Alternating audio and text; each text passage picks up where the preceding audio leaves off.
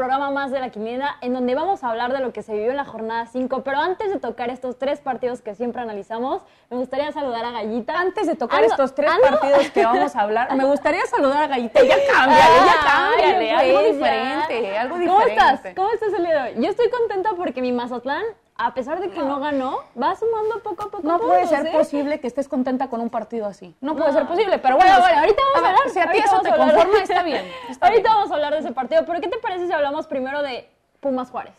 ¿Cómo viste este encuentro? Pumas Juárez, creo que Pumas salió a hacer este Su trabajo creo que lo hizo bien, Sí, eh, a pero ver, eh, volvemos a lo mismo. No meten.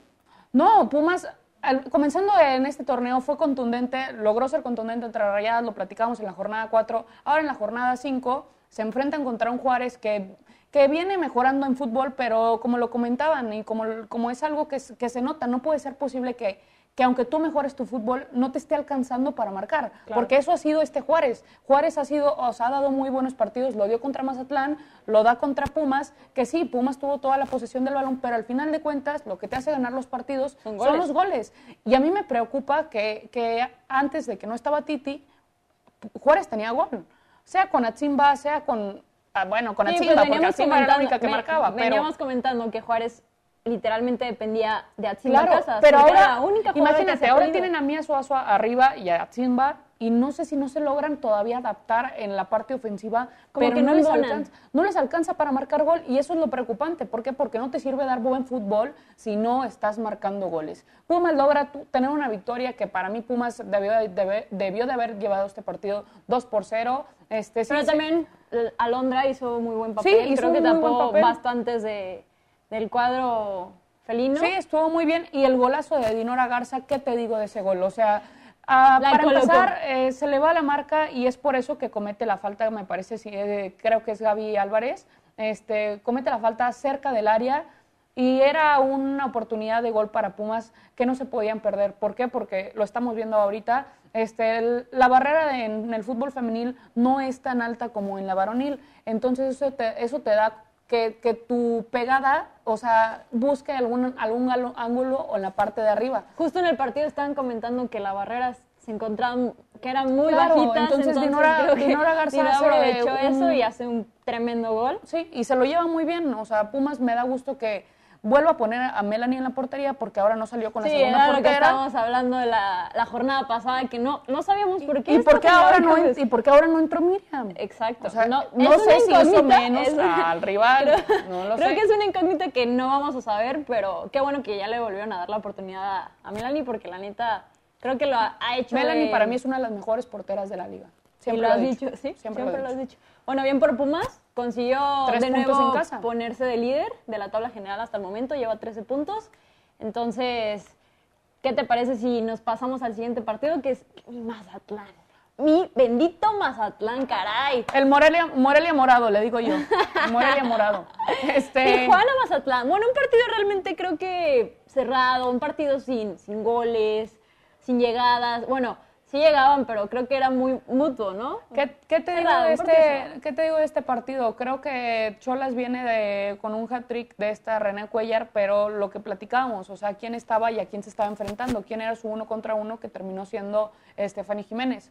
Ahora se enfrenta con la portera del Mazatlán, este, que no es una Mariana Zárraga, viene de Rayadas, estuvo una temporada allá, este, y es una portera que ha venido mejorando en el paso de la liga y Mazatlán hace muy buena presión. Eso hace que el rival no se sienta cómodo en la cancha, porque si bien Mazatlán no puede proponer un buen fútbol o le hace falta como más posesión o más creatividad, este, más idea. Yo creo que pero- Mazatlán aprovecha la velocidad que tiene arriba Exacto, con Melissa Ramos, claro. que es la que. Pero, o sea, la presión que hace Mazatlán hace que el rival no se sienta Claro. cómodo en cancha. Y es por eso que les logra sacar un punto de visita, que es un punto valiosísimo e importante, porque, a ver, Mazatlán juega a las, a las 9 pm en, uno, en Tijuana, una cancha ¿Pesada? donde una Sí, cancha pesada, es un clima complicado porque Claro. el, el clima de Mazatlán es húmedo, siempre juegan a las 12, siempre juegan en el sol. Entonces, adaptarse a eso a pesar de eso, ma- saber manejar el partido, creo que es algo importante para Mazatlán y es un punto bueno. Queda de ver un poco Tijuana, ¿por qué? Porque estás de local, tienes a Cuellar, tienes a, a jugadoras Y vienes interesantes que te de pueden- contra San Luis. y vienes entonces- a golear, entonces creo que ahí eh, Tijuana para mí me queda de ver. Mazatlán bien porque logró rescatar un punto. Oye, tengo una pregunta antes de que sigas. Dímelo. ¿Ya vas a poder apostar para Mazatlán? ¿Ya, No. ¿ya vas a apostar para Mazatlán? No. ¿No? ¿No te vas a subir al barco conmigo? no, no. Yo voy a seguir en el barco, perdóname, pero yo voy a seguir. Voy a, te puedo decir que va a estar en Liguilla Mazatlán. Me Yo huele, te puedo me decir. huele como que apuesta. Ya le voy a entrar a las apuestas. No, no, no. No, pero qué bueno que Mazatlán saque puntos y ahí va a estar en la pelea. Toluca, eh, Cruz Azul, este, y Mazatlán yo creo que van a estar en la disputa. Pachuca también va a estar ahí peligrando en los últimos. Este, vamos a ver quiénes, quiénes terminan en la última tabla de la liguilla. Bueno, ahorita que estabas mencionando el Pachuca, vamos a hablar del partido, el, un buen partido contra Atlas. Partidazo. Un creo considero que es de los mejores de la jornada. ¿Tú, tú qué piensas de este No, partido? definitivamente va a ser el partido de la jornada, porque si bien, o sea, fue si Pumas Juárez, eh, eh, Cholas Mazatlán, Toluca Puebla, Necaxa América, pero el partido de la jornada era Pachuca, ¿por qué? Porque Pachuca venía de ganarle al equipo rojiblanco. Claro. Ahora visita y, a ver, o sea, tiene un viaje de ocho horas aproximadamente en autobús. Después, por ahí me, me enteré que llegaron como a las 8.40 a reconocimiento de cancha. Entonces, normalmente un equipo llega dos horas antes de- del partido. Claro. Estás hablando que Pachuca llegó una hora veinte, una hora y media previo al partido. Y son factores que en algún momento dices, Pues puede, puede pesar o puede influir en el marcador. Que después de que Allison tuvo la primera oportunidad de gol en, al pri- principio, en el principio del, del partido de hoy, este, la falla y sorprendentemente Pachuca ahí es donde dice, estamos aquí y vamos a imponer lo que sabemos hacer. Y te llenen esa motivación extra y lo hacen de manera extraordinaria. 3 por 0 iban al minuto 20. Al 28 metió gol Mónica Ocampo, que, Ajá. que no sé tú, tengo un debate. En los, los comentaristas estaban diciendo que los, comentaristas fueron- de TVC, mira, Los comentaristas No. estaban, estaban diciendo que, que fueron errores de, de Gaby Paz, lo cual, ¿a ti te parecen que fueron errores? No, no, no, claro que no. O sea, el tercer gol, el, el penal que, Bueno, que yo creo que Gaby, ahí- ahí va uno contra uno. Falta no sé si- técnica, claro, falta técnica. falta Era gol o técnica gol. que termina en penal. Creo que ahí pudo haber hecho algo diferente esta Ana Gaby. Este, pero en los otros dos goles, discúlpame, pero fueron las marcas de las defensas. Claro, o sea, Gaby no de hecho tuvo una muy buena reacción y, y logró, o sea, pero ¿qué haces cuando Viri intenta, hace el muy buen remate, se recupera Gaby, suelta, queda la bola ahí en el centro y entra Ocampo con un disparo que estaba imparable. Aniquiló. No, aniquiló. claro. Entonces, los comentaristas de TBC este, se pueden estar dedicando a otra cosa. No me gustan como comentaristas.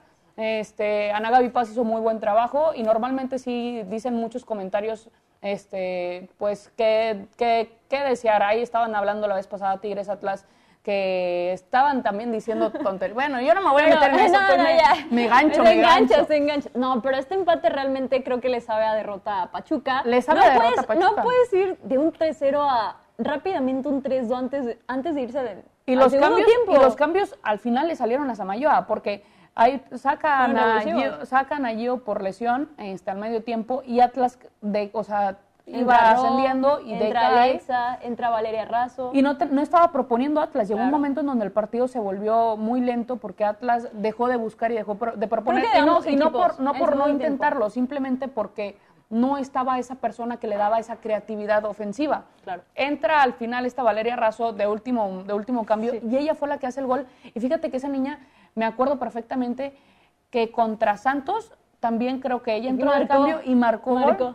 Entonces, Sí, qué bueno, porque esas son las oportunidades que las jugadoras tienen. Si te dan un minuto, dos minutos, tres minutos, cinco minutos, pero te hacen algo, eso es importantísimo para el equipo. Así es. Y anímicamente, Al la verdad me 90. sor- me, sorprende el Atlas, porque realmente si vas perdiendo de un 3-0, es muy difícil recuperarte de, de eso. Claro. Entonces, que haya metido dos antes del segundo tiempo, le dan En para 10 más, minutos, claro, en en, 10 menos de 10 minutos. Entonces, yo creo que Atlas lo que buscó el segundo tiempo, que dejó de hacer Pachuca, que fue seguir proponiendo, seguir generando jugadas de peligro, creo que Atlas lo hizo bastante bien, fue un partidazo de Atlas y no se dejó caer. Entonces yo creo que mu- muy bien por Atlas, muy bien por, por Fernando, que se le están dando las cosas, que le están funcionando los cambios que, Sí. que está haciendo.